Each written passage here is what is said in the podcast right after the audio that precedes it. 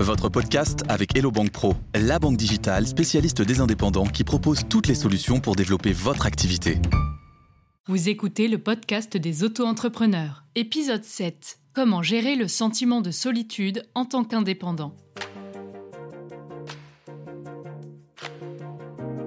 Bienvenue dans le podcast des auto-entrepreneurs proposé par BFM Business. Je m'appelle Ludovic Bado, passionné d'entrepreneuriat, j'ai monté ma première entreprise à 15 ans. Je réponds aux questions des auto-entrepreneurs sur BFM Business depuis deux ans et j'ai été porte-parole de la Fédération des auto-entrepreneurs pendant toute la période de la crise sanitaire. Bref, j'adore l'auto-entrepreneuriat et si je présente ce podcast, c'est pour vous aider à vous lancer et à développer votre activité.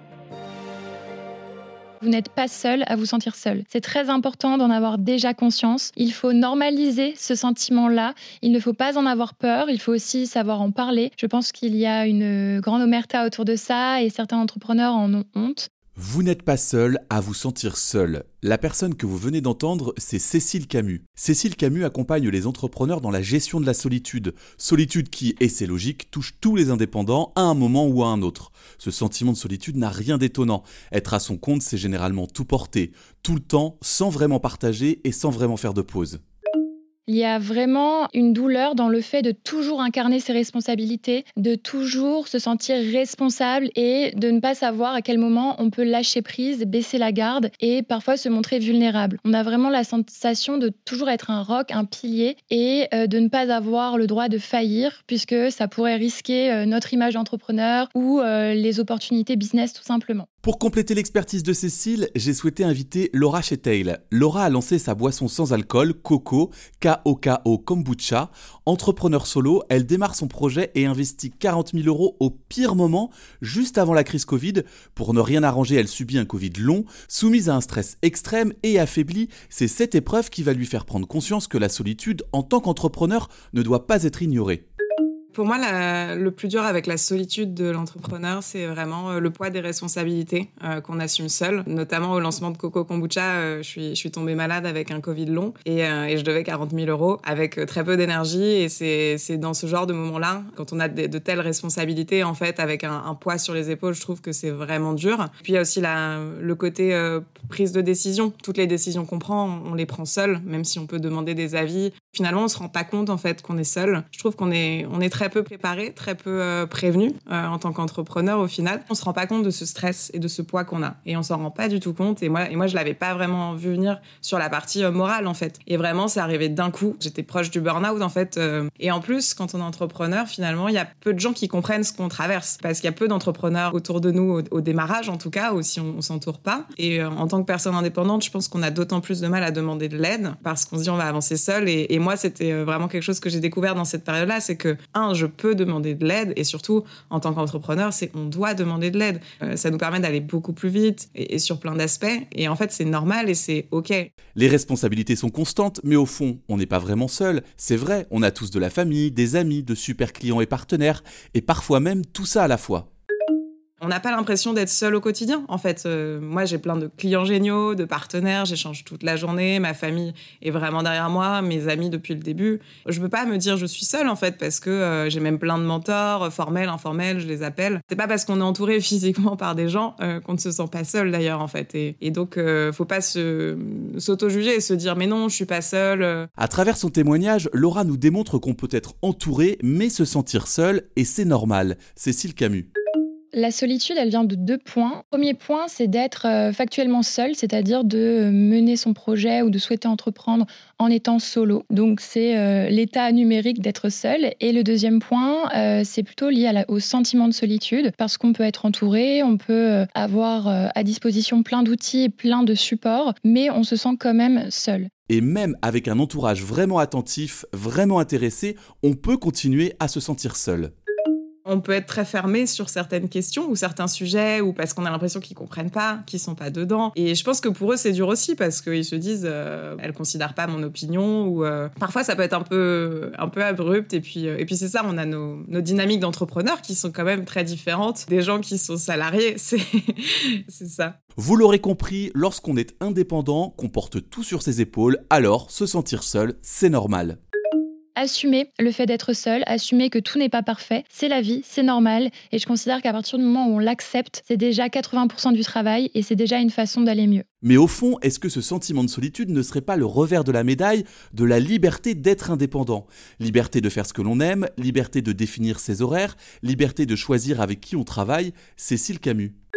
Je dis toujours que l'entrepreneuriat, c'est vraiment un cadeau et une chance de euh, dessiner son quotidien, de dessiner les contours de son aventure professionnelle, adaptée à sa personnalité. Et à partir du moment où on prend conscience de ça, qu'on est euh, solide sur ses appuis et, qu'on se connaît bien, on va dessiner une aventure entrepreneuriale qui match, qui fit vraiment bien avec nos attentes. C'est lorsqu'on sous-estime cette liberté-là, qu'on part un peu dans tous les sens et qu'on a tendance à se laisser peut-être porter par le business et porter par les opportunités et à pas prendre à bras le corps son organisation et à ce moment-là, ben, on se fait un petit peu noyer, on se laisse emporter et on peut vite se sentir seul à rentrer dans un quotidien, une routine où finalement on ne trouve plus tellement d'épanouissement. Donc Attention à cette, euh, à cette liberté liée à l'entrepreneuriat. Euh, c'est une vraie force, mais il faut l'anticiper, il faut aussi euh, la cadrer. Ce sentiment de solitude n'est pas sans conséquences. S'il faut s'en méfier, c'est parce qu'insidieusement, progressivement, il démotive. Il rend les choses plus compliquées et finit par nuire gravement à l'équilibre personnel et au business le sentiment de solitude, il amène des pensées parasites telles que je suis plus seul que les autres, je dois m'en sortir seul. Il y a beaucoup d'injonctions et de pensées parasites qui ensuite entraînent des émotions négatives telles que la peur, la tristesse. Ce sont ces émotions négatives qui, elles, vont entraîner des actions négatives. Donc on est vraiment dans une spirale. Une spirale qui amène à des comportements négatifs très concrets.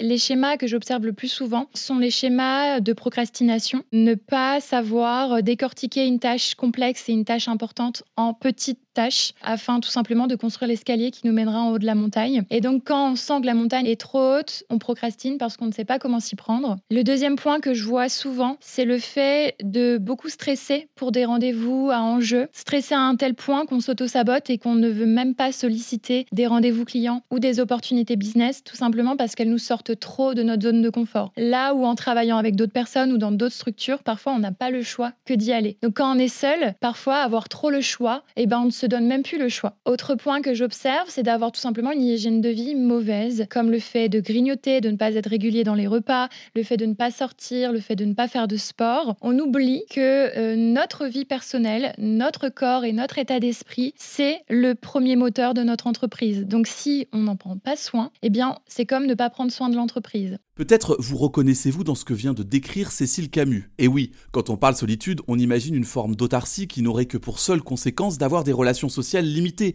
Mais c'est beaucoup plus que ça. L'isolement, la solitude de l'entrepreneur impacte directement son quotidien, son comportement, ses prises de décision, son moral et in fine son entreprise. Ce sentiment ne doit donc pas être pris à la légère. Alors de façon très pratique, quelle est la première chose à faire lorsqu'on a compris qu'on commençait à subir le sentiment de solitude?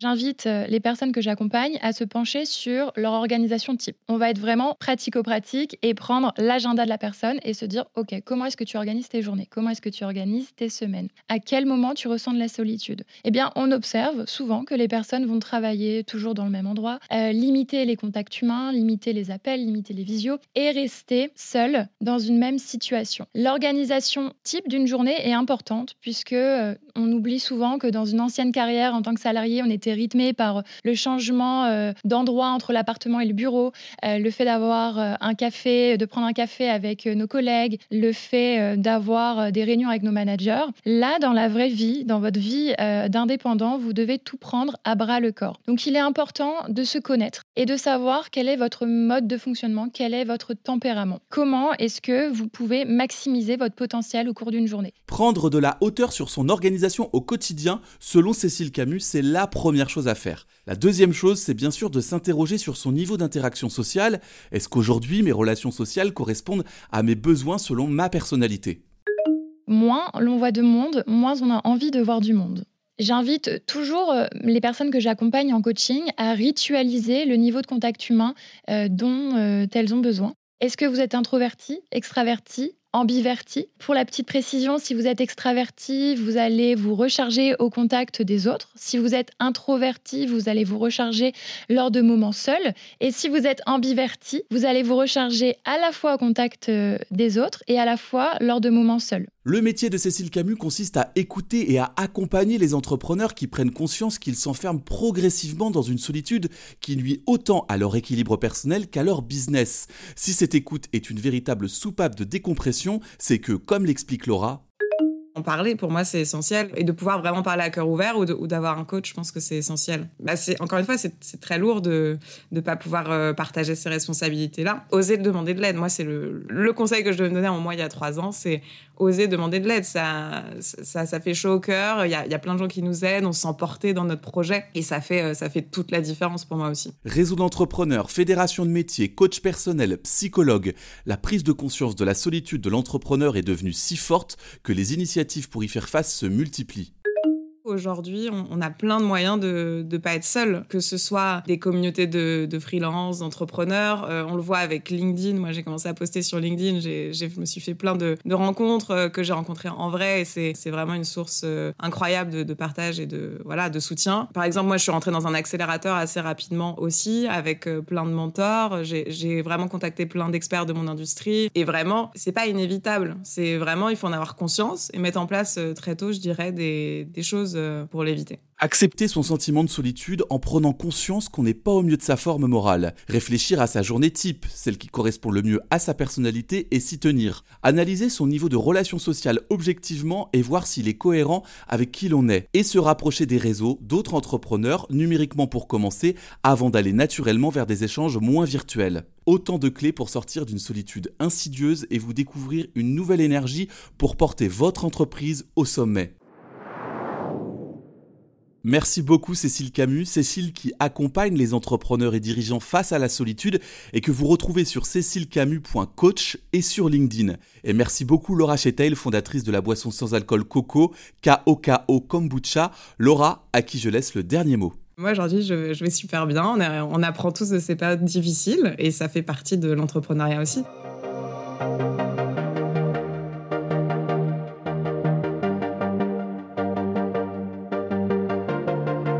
C'était le podcast des auto-entrepreneurs. Retrouvez les autres épisodes sur bfmbusiness.fr et sur l'application BFM Business.